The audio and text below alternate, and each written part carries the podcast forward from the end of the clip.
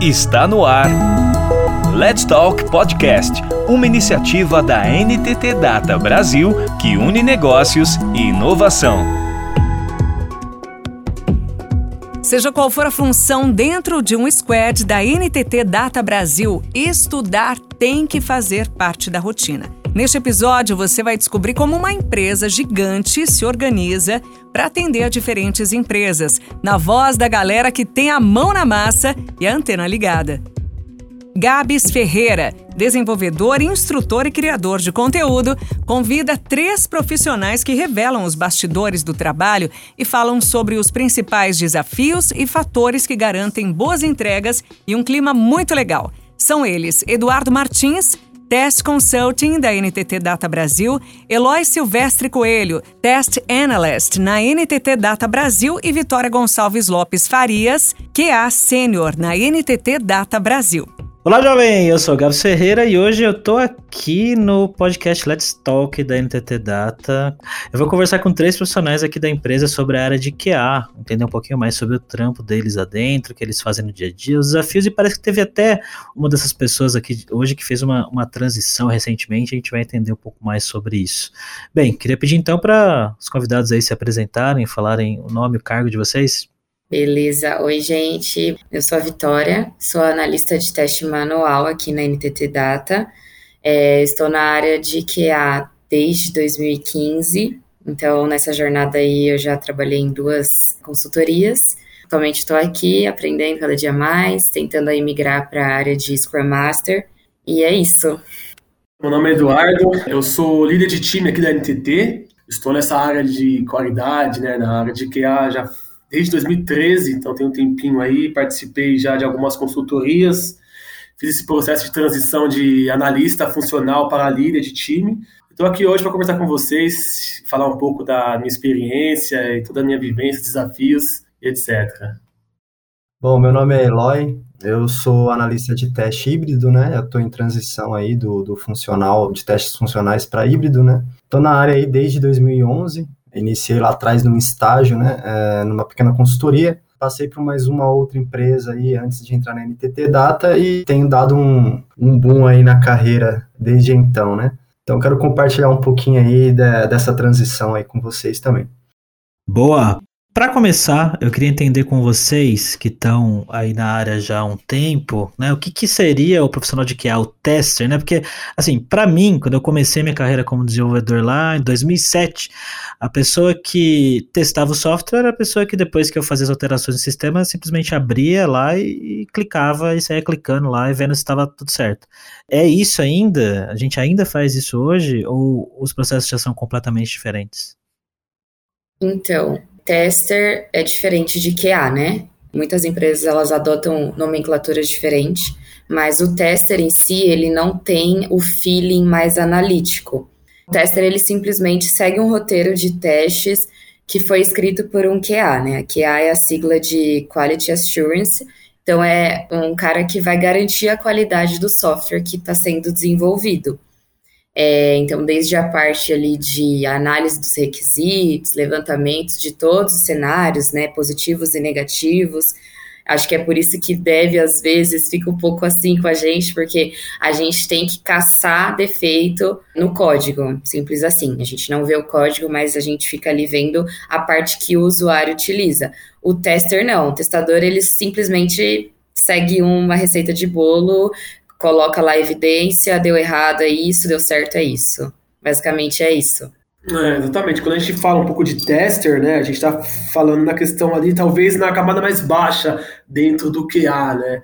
Seria a pessoa ali que ela ia seguir um roteiro específico, mas não que ela não tenha que ser, ser crítica, analítica nem nada, mas é isso mesmo que a Vicky comentou. Ele tem uma, uma, umas pequenas diferenças, mas seria talvez ali o primeiro passo do QA, né? O primeiro, o primeiro estágio, podemos dizer assim.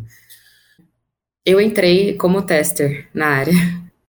Eu costumo dizer um pouco aí das competências de QA, que tem que ter tanta visão ali de negócio, né, quanto, quanto visão técnica. Talvez ali garantir as entregas. É muito desafiadora essa questão de garantir as entregas, porque a gente tem a, o fator ali chamado prazo, né? Então a gente corre bastante aí contra o tempo para entregar tudo com melhor qualidade dentro dos prazos, né? Ah, identificar aí, como a Vicky já falou, né, tanto as falhas ali no desenvolvimento como processo. E aí a gente tem testes funcionais, automatizados, híbridos, que a gente vai falar um pouquinho aí sobre cada um também. E bem, NTT Data é uma empresa gigante, né? Eu confesso que não conhecia até pouco tempo atrás, mas eu fui dar uma olhada, vocês são enormes e tem um, uma equipe muito grande, né? Muita gente trabalhando aí. E como que vocês se coordenam no dia a dia para trabalhar, né? Para fazer com que tudo isso funcione, tudo flua certinho de um lado para o outro, as aplicações sejam testadas como tem que ser testadas, e lá no final o usuário tem a qualidade que ele merece, vamos dizer assim, né? É uma empresa grande que a ideia de dividir ali, né, os núcleos ajuda muito. É, a NTT ela atende diversos clientes. E aí tem times para cada cliente. E dentro desses times, existe times para cada projeto de cliente. Esse feeling é ágil.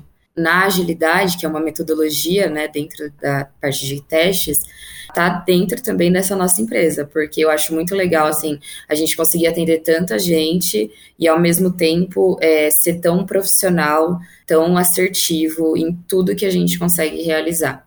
O Edu, acho que ele tem mais um pouco mais desse sentido, né? Que tá mais ali com a parte gerencial do negócio.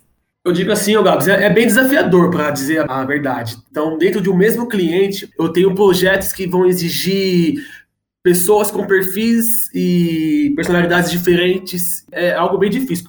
Então a gente tem clientes que têm uma, um viés de linha de raciocínio, ah, eu prefiro pessoas assim, assim, assado. Ah, outro já prefere pessoas que sejam menos técnicas e mais proativas.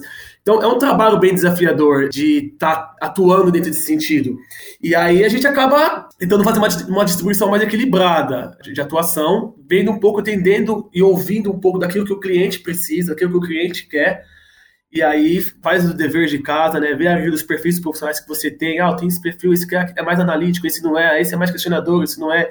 Ah, esse se enquadra um pouco mais com o que o cliente está pedindo e fazer essa distribuição. Dizer que é fácil não é, porque no final o que você tem que fazer? Você tem que ter a qualidade além da qualidade e tentar fidelizar o cliente.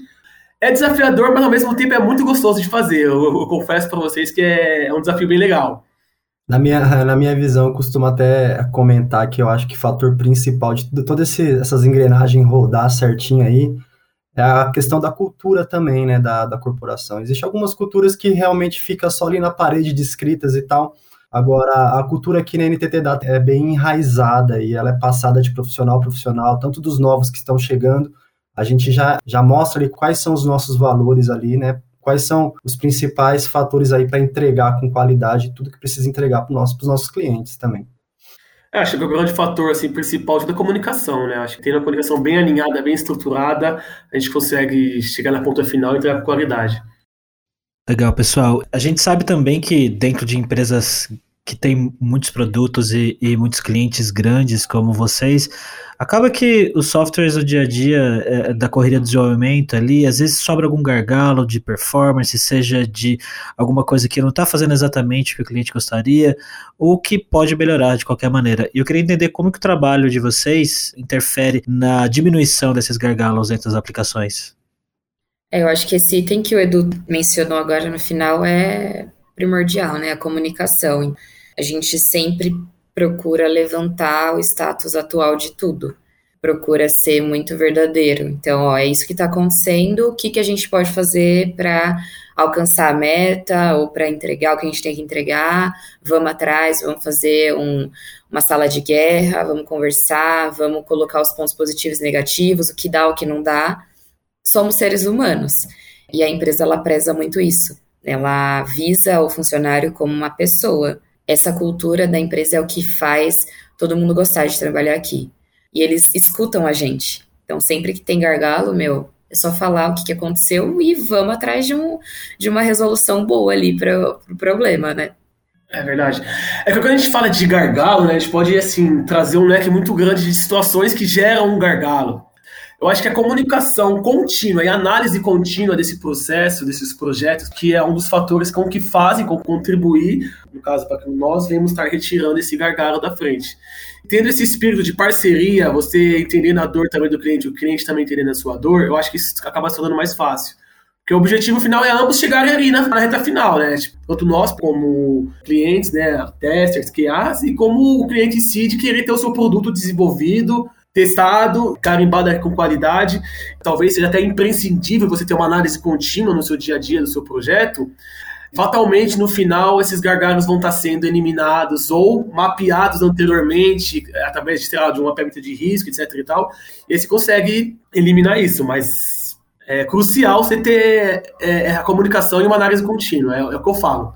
Tendo isso, no final você consegue chegar naquela ponta. Na prática, né, Edu, a questão da comunicação é, é simples, é, é, sempre ali através de reuniões quase diárias, onde a gente levanta as nossas dores e compartilha, assim, alguma coisa pô, que a gente não tá, alguma ferramenta que a gente não tá conseguindo entender, algum problema, de qualquer outra coisa, sempre tem alguém no time que consegue compartilhar e ajudar, né, levar, você levantando a mão e demonstrando suas dificuldades, abre porta para outra pessoa vir te ajudar e, e é assim que a gente consegue fazer as melhores entregas. A metodologia ágil agiliza isso, né? Ela dá uma, um, um facilitador para você manter o fluxo do trabalho. Você tendo um profissional, por exemplo, que conhece uma metodologia, tem um perfil legal, interessante. É, e a gente até ganhou, né, um certificado agora, o GPTW, que é o Great Place to Work. Então é um ótimo lugar para trabalhar. Então, assim, a comunicação é sempre muito top daqui. E a gente sempre consegue resolver os problemas. Tem sempre problema, né? Todo lugar, assim como todo software, vai ter um problema, porque não existe uma garantia 100%, né? Mas, assim, é, a gente sempre visa achar uma solução, mesmo tendo gargalo. Muito incrível isso. Legal, pessoal. E, bem, quais são os outros desafios que vocês têm no dia a dia aí como profissionais de QA? Eu acho que o desafio como profissional que eu tenho, porque a gente trata com pessoas, né? E cada um tem a sua personalidade, tem seu modo de pensar, o seu modo de falar, enfim. Pensando um pouco de lidar com pessoas, acho que o maior desafio é você entender as dificuldades, entender a, a situação que cada um está vivendo, entender que cada um tem o seu tempo, cada um tem a sua curva de aprendizado, entender que, acima de tudo, são seres humanos. Eu acho que talvez esse seja um dos, dos maiores desafios. O home office se trouxe um pouco essa dificuldade no aspecto porque eu sou muito adepto do olho no olho, de chegar e olhar aquela pessoa, entender que ela não está muito legal, trazendo para si alguma coisa assim do seu dia a dia. O desafio que eu tive foi perder um pouco essa sensibilidade, porque aqui nós estamos através de uma câmera. Porque eu sou muito de estar tá junto, de querer estar tá junto com a pessoa, entender, olhar ali, pô, aí não tá legal. Ele falou um bom dia para mim, mas aquele bom dia não é o mesmo bom dia de todos os dias. Então isso foi um pouco desafiador, é um pouco de se lidar com pessoas. Mas nada também que a gente não consiga resolver. E fora a questão de know-how, é, de conhecimento também, né? Isso também é, é, é, um desafio. Você lidar com pessoas que têm perfil técnico, com uma pessoa que tem mais um perfil de gestão, uma pessoa que tem um perfil totalmente operacional, isso, por parte da liderança de, de pessoas em si, é bem desafiador mesmo, mas também é muito gratificante. Para mim, no meu, meu ponto de vista aí, o que é bem desafiador aí é a questão da gestão de tempo, né? Uh, a gente falou um pouco atrás aí referente a, a, essa ajuda aí contínua, né? Essa questão de levantar o braço, falar as suas necessidades aí para o seu colega, né? E como a gente está numa equipe muito grande, é, isso gera um custo, né? E às vezes as pessoas não conseguem enxergar esse custo, porque você precisa parar um pouco ali do seu projeto e ir lá auxiliar uma outra pessoa, ir lá ajudar, sabe? Então, é, eu acho que a gestão do tempo, ela, ela é um pouco desafiadora aí, porque querendo ou não, vai somando várias outras pequenas atividades e isso vira uma montanha. E você precisa gerir tudo isso. Nossa, é gerir tempo, ainda mais nesse estilo de, de trabalho, né, em home office. Porque a gente tem vida além do trabalho. E aqui, quando você está em casa, você precisa entender que ali seu momento de almoço, realmente você precisa ter o seu momento de almoço para tudo e vai. Mas essa coisa de tipo, ai não, deixa eu comer aqui numa reunião, quantas vezes acontece isso? Então, gerir tempo é um desafio muito punk e acho que a questão de se atualizar. É muita ferramenta, é muita coisa nova e que se você não se atualizar, você corre risco de ficar para trás. Você não vai ficar sem emprego, mas você perde oportunidades. Sim.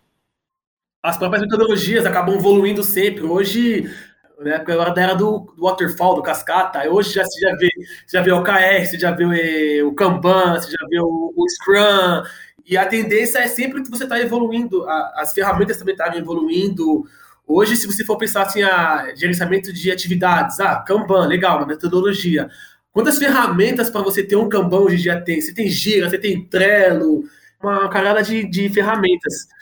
E cerimônias, né? Que tem dentro de cada um, tem uma cerimônia, que são as reuniões, e dentro das reuniões você tem que levar alguma coisa, e também usa ferramenta. É muito amplo. Então, essa coisa de você conciliar, estudar para se atualizar, trabalhar e ainda aprender uma linguagem nova, porque a gente precisa aprender uma linguagem diferente da nossa, né? A gente estava até conversando um pouquinho antes sobre isso, que em vários países aí as pessoas manjam inglês, que é como se fosse uma, uma linguagem de origem delas. Então a gente precisa estar tá se atualizando. Esse é um desafio muito grande. Sim, eu acho que além disso é tentar pelo menos manter a mesma velocidade de evolução das ferramentas e das tecnologias com a sua seu conhecimento. Não é fácil. É um dos maiores desafios, sim. Mas é legal, eu gosto, eu gosto dessa vida doida. É, acho que se, uma, se tem uma coisa que a gente tem que aceitar mesmo sendo profissionais de tecnologia é que a gente vai ter que estudar para sempre. Eventualmente, mas com o tempo fica, ó, vai ficando menos difícil, eu acho. Né? Acho que a gente vai pegando prática. Esperamos. Dias de luta e dias de glória. Legal, gente. Pessoal, agora eu queria saber se algum de vocês tem alguma situação muito desafiadora que seja bacana compartilhar aqui no dia a dia da profissão aí de é, ou de líder de que é a Casa Eduardo, né? Eu tenho uma situação que foi bem desafiadora para mim, porque ela envolveu tanto a parte pessoal do que eu estava passando no, da, da, minha vida, quanto profissional também. Eu estava atuando numa alta consultoria na época, e eu estava alocado num projeto, era, eu era analista de testes na época, e era um projeto assim que para o cliente ele era crucial, porque mexia com a parte financeira dele. E era um projeto que envolvia muitos grandes clientes assim do mundo aí fora. Então era, era o que a gente gosta de falar assim, que a gente estava numa sala de guerra, que é um termo muito muito muito conhecido pelos QAs, né, pela parte de qualidade. É como o poeta pegando fogo. E na minha vida, no meu dia a dia, eu estava passando por uma situação extremamente difícil, complicado, que era a doença da minha mãe, né? Que chegou a falecer em 2018. E eu era o ponto focal do, do meu time na época. Então, assim, eu tenho que manter o equilíbrio entre o profissional e o pessoal, pelo que eu estava vivendo, aquilo foi um dos maiores desafios da minha vida até hoje porque minha mãe, assim, foi, foi diagnosticada na época com uma doença chamada ELA, né, uma doença bem rara, né, uma esclerose lateral amiotrófica, não tem cura, e em casa eu tinha que ser o sofrido do meio, então eu tinha que ser o filho, ir atrás de tudo, correr atrás de tudo, todo dia de manhã eu teria que ligar, por exemplo, na, numa empresa de oxigênio para reservar oxigênio para minha mãe, porque ela precisava, e ao mesmo tempo eu tinha que estar tocando a cerimônia, sendo responsável ali pelo, pelo time para a entrega essa experiência que eu passei, tendo que equilibrar esses dois pratos, né, não deixar nenhum dos dois cair, foi algo muito desafiador no meu dia, né, no, meu, na minha vida ali, no meu dia a dia. De uma certa forma, eu tinha que também não deixar transparecer nada para o, o time, né, para o cliente e para o time em si. E também dentro de casa a mesma coisa. Então, esse desafio foi em meados de 2017, eu lembro como se fosse hoje. É, foi algo que me fez crescer profissionalmente, e crescer como pessoa também. Então eu gosto muito de falar que foi uma situação muito desafiadora na minha vida, assim, tentar equilibrar essas duas coisas. Legal. É, eu tenho também algo para falar aí sobre, sobre desafios aí na carreira, né? E é justamente essa questão da transição aí uh, de testes funcionais para automatizados, né? Então eu fiquei basicamente aí quatro, cinco anos, acho que até um pouco mais aí só fazendo teste é, funcionais e acabei, o que a gente comentou agora há pouco, né, sobre estar se atualizando o tempo todo, eu acabei ficando estagnado esse tempo todinho aí, é, e quando você dá aquele estalo e fala, pô, preciso aprender uma linguagem de programação, preciso, preciso dar um up aqui na minha carreira, e cara, essa mudança foi muito desafiadora, porque você não tem mais aquele hábito de ficar ali o tempo todo procurando informações, é, procurando conhecimento, essa estagnação aí profissional, eu acho que gerou um, um baita desafio aí para mim na parte de transição de testes funcionais para automatizados. Bom, pessoal, agora eu queria saber qual que é a diferença aí entre trabalhar na área de QA dentro da NTT Data comparando com outras empresas que vocês já passaram. A cultura daqui é muito top, então a gente tem liberdade responsável, né? Um dos pilares é a liberdade responsável. Meu, se você conseguir entregar, você consegue ficar aí uma hora descansando. A gente tem essa liberdade. Todas as ações que a NTT faz, ela bate muito com a minha cultura, né? Tem a parte de acessibilidade, tem a parte de diversidade, os projetos são incríveis, então hoje eu estou como embaixadora também aqui da NTT Data e é um projeto que assim visa a gente mostrar que ser da área de TI não é só você ser uma pessoa sedentária onde você precisa ficar na frente de um computador. Não, a gente tem que mostrar que a gente tem uma vida, que a gente pode ter hobbies, que a gente pode ter qualidade de vida, né? Ter uma vida mais saudável é mostrar isso para as pessoas, que realmente eles querem pessoas assim, eles querem pessoas que também querem ter uma qualidade de vida, longa vida. Então a diferença é essa, eu acho.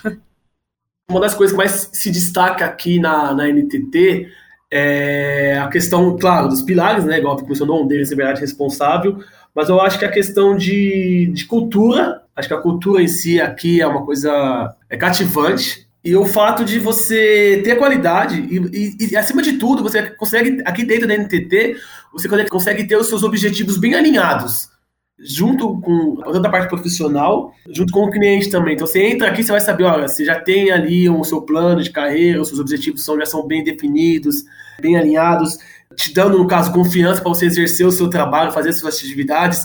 E esse lado humano, eu destaco, gosto muito de destacar, porque eu vivenciei muito na pele uma diferença é, do entendimento daqui da NTT da, em relação às suas dificuldades no seu dia a dia com da outra consultoria na qual eu trabalhava. Você vê que tem uma preocupação com a pessoa, você não é tratado exclusivamente como um número, né? Aqui do nosso time, aqui que eu sou líder do pessoal, a gente fala, bem-vindo à família, bem-vindo aí. Então é esse contexto, esse lado humano também, né? Que a NTT prega e te dá essa liberdade, é algo que cativa, te fideliza aqui dentro, te faz seguir uma carreira longa? Eu sou um cara bem fiel aí a as consultorias que eu passo, né? Fiquei estagiando ali um ano e sete meses, aí por volta do 2011 a 2012. Ali, 2012 eu entrei numa outra consultoria, fiquei até 2017. Mas quando eu entrei ali em 2017 na NTT Data é onde eu tive ali um grande salto na minha carreira, né? Eu tô sendo desafiado a todo tempo, sabe? preciso de você que você faça isso. A gente tem aquele acompanhamento anual também. O que, que você precisa? Qual é o seu plano para sua carreira? O que, que você precisa alcançar? E eu tenho o seguinte conceito dentro de mim: enquanto você tem margem para crescimento dentro de uma corporação, enquanto você se identifica com aquelas culturas, cara, não tem motivo muito para sair, porque hoje o mercado de TI é muito rotativo, as pessoas trocam como se troca de roupa, né? Mas na NTT Data eu, eu, eu, eu, acabei enraizando aqui um pouco, né? Por conta da cultura e por conta também dos desafios que são entregues a todo momento e acompanhamento de carreira também. Ah, então NTT Data, ó, toma cuidado aí que eu, se vacilar eu aposento aí, viu? é, acho que se resumindo, assim, é motivador trabalhar aqui, né? Talvez, assim, estar dentro da NTT, a cultura NTT é motivador, uma experiência, assim, incrível bem do mesmo peixe, falo, exalto mesmo essa questão, porque eu vivencio isso na pele, eu sou prova real disso tudo. Então, assim, talvez falando que, resumindo tudo, acho que é, a grande diferença é que aqui é um lugar motivador de trabalhar, é incrível, o ambiente de trabalho, a qualidade das pessoas. Ah, muito legal. Cultura com certeza faz muita diferença. Para mim também, quando eu saí das consultorias que eu estava acostumado a trabalhar, e tinha uma cultura forte pré-estabelecida, que era uma coisa que eu não tinha nas empresas que eu já trabalhei antes muito nesse sentido que vocês falaram aí, né? De cuidar, de tratar como ser humano, de pensar no longo prazo, enfim, é, realmente faz, faz todo sentido trabalhar em um lugar assim. Não é que faz sentido, né? É que todo lugar deveria ser mais ou menos dessa maneira, né? Não deveria ser um diferencial. É, mas que bom que a gente está aqui, né? E, bom, vocês comentaram bastante aí sobre agilidade, né? Sobre como isso ajuda no dia a dia de vocês. Queria que vocês escutassem um pouquinho, então, das rotinas que vocês têm nas sprints, eu imagino, né? Vocês devem ter retrospectivas e, e tudo mais. Contem um pouco mais sobre esses rituais. Eu hoje estou num projeto é, no Bradesco, né? E aqui eu estou trabalhando com a metodologia ágil. Então, assim, diariamente a gente tem as nossas dailies da manhã, onde a gente discute ali, fala o que, que a gente fez no dia anterior, fala o que a gente vai fazer nesse dia de hoje e os impedimentos que possa ter, a fim de do Scrum Master ele ter uma visão e ele tentar nos auxiliar ali, tentar não, né, nos auxiliar a resolver esse problema e deixar todo mundo da squad dentro da mesma linha. É, durante o dia ali a gente atua nas nossas atividades, a gente tem os acompanhamentos das atividades de todo mundo pelo Gira, que é uma ferramenta, a gente consegue consultar as nossas histórias, né? As sprints que eu atuo tem duas semanas. Todo primeiro dia de cada sprint a gente tem uma planning. Essa planning ela leva aí de uma a duas horas, dependendo da quantidade de histórias que a gente tem a pontuar, né? Porque o nosso trabalho ele é mensurado através das pontuações, cada pontuação tem uma quantidade de horas, e através do resultado dessas quantidades de horas, a gente sabe ver se dá ou não para encaixar. Então é por isso que precisa ter muita assertividade e a gente precisa estar tá muito alinhado no que, que a gente vai fazer. Ah, é isso aqui, vocês entenderam? Todo mundo entendeu? Os desenvolvedores também participam disso, né? Todos, o, todos do time. O refinamento, às vezes, acontece também para a próxima sprint, e tem a retrospectiva e a review, que são reuniões onde a gente fala aí dos problemas que a gente teve na sprint, a fim da gente não ter esses problemas na próxima. A gente apresenta para PO, né? Ou para o nosso cliente ali o que, que a gente desenvolveu né, de forma visual. Sendo ágil, metodologia ágil, a gente consegue ali mostrar alguma, alguma coisa no final da sprint. Mas basicamente é isso, fora as inúmeras reuniões que a gente tem de daily interna, onde a gente fala também para o time que não está no projeto, assim a gente sabe um pouquinho de cada projeto, é bem interessante isso. É basicamente o que a Vicky falou também, porque eu também trabalho na metodologia ágil, né? Interessante aí da metodologia é que existe uma grande expectativa aí, né, Vic, pela entrega dos testes, né? Porque é, é não vai para homologação enquanto a gente não finalizar os nossos testes, os nossos testes aqui. A, a garantia da qualidade.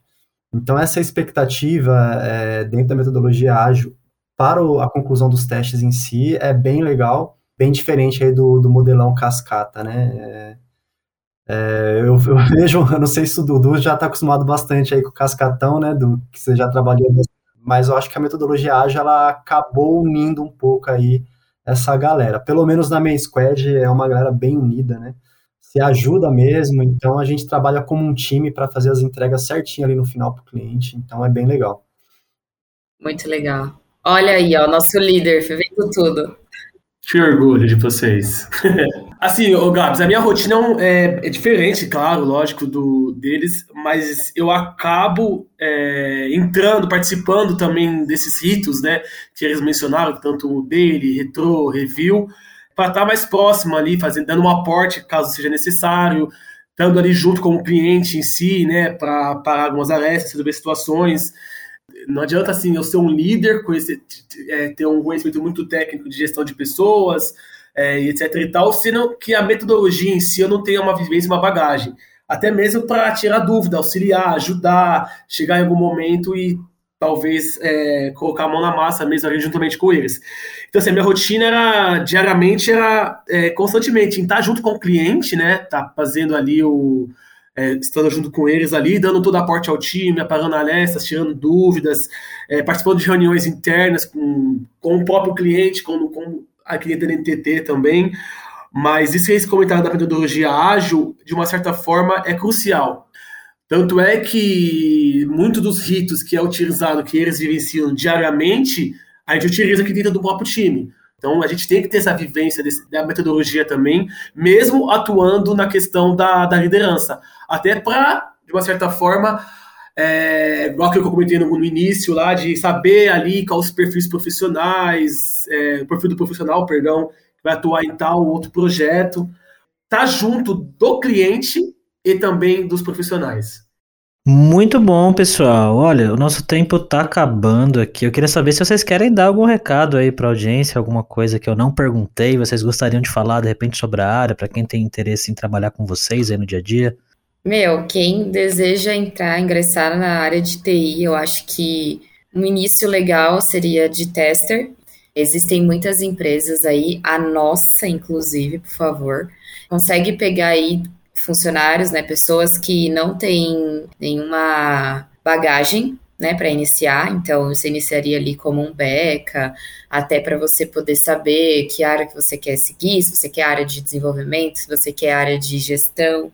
E falar que assim, eu iniciei como tester, estou aí como QA, quero migrar para Scrum Master. O Edu é uma prova de que tem como começar como QA, como tester e crescer muito. A NTT ela possui várias vagas, né? Então a gente consegue visualizar as vagas lá no LinkedIn.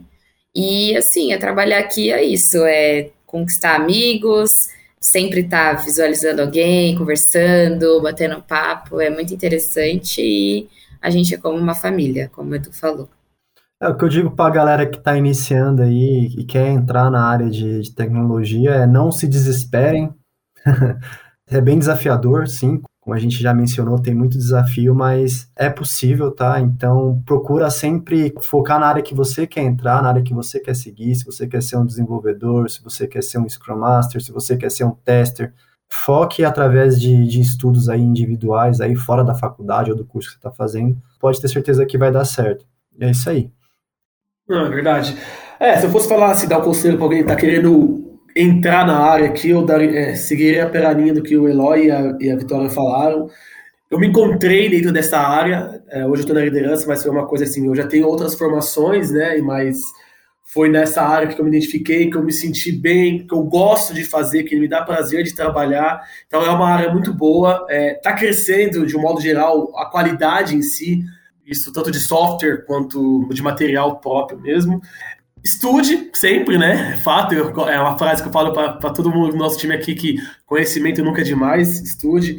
Mas se você está buscando um, uma área em que você tenha, você tem que ser uma pessoa analítica, criteriosa, curiosa, questionadora, é uma área muito boa encaixada com o seu perfil. E na ETT, se tudo der certo para você que está tentando entrar na área, aí você vai ver que a empresa é bem diferente mesmo, é uma coisa, você vai se, se apaixonar pela área de QA. Estude um pouco, conheça, pesquise e você vai ver que é uma área apaixonante. As dicas de vocês aí são ótimas. E, pessoal, muito obrigado aí pelo papo, pela conversa. Obrigado, NTT, pelo convite de ser host por um dia aqui do podcast. Quando vocês quiserem me chamar de novo aí, é só me chamar. Muito obrigada a você, Gabs. Valeu, Gabs. Opa, eu que agradeço. Precisar, estamos aí sempre. Você ouviu Let's Talk Podcast, uma iniciativa da NTT Data Brasil que une negócios e inovação. Toda semana tem novidades por aqui. Até lá!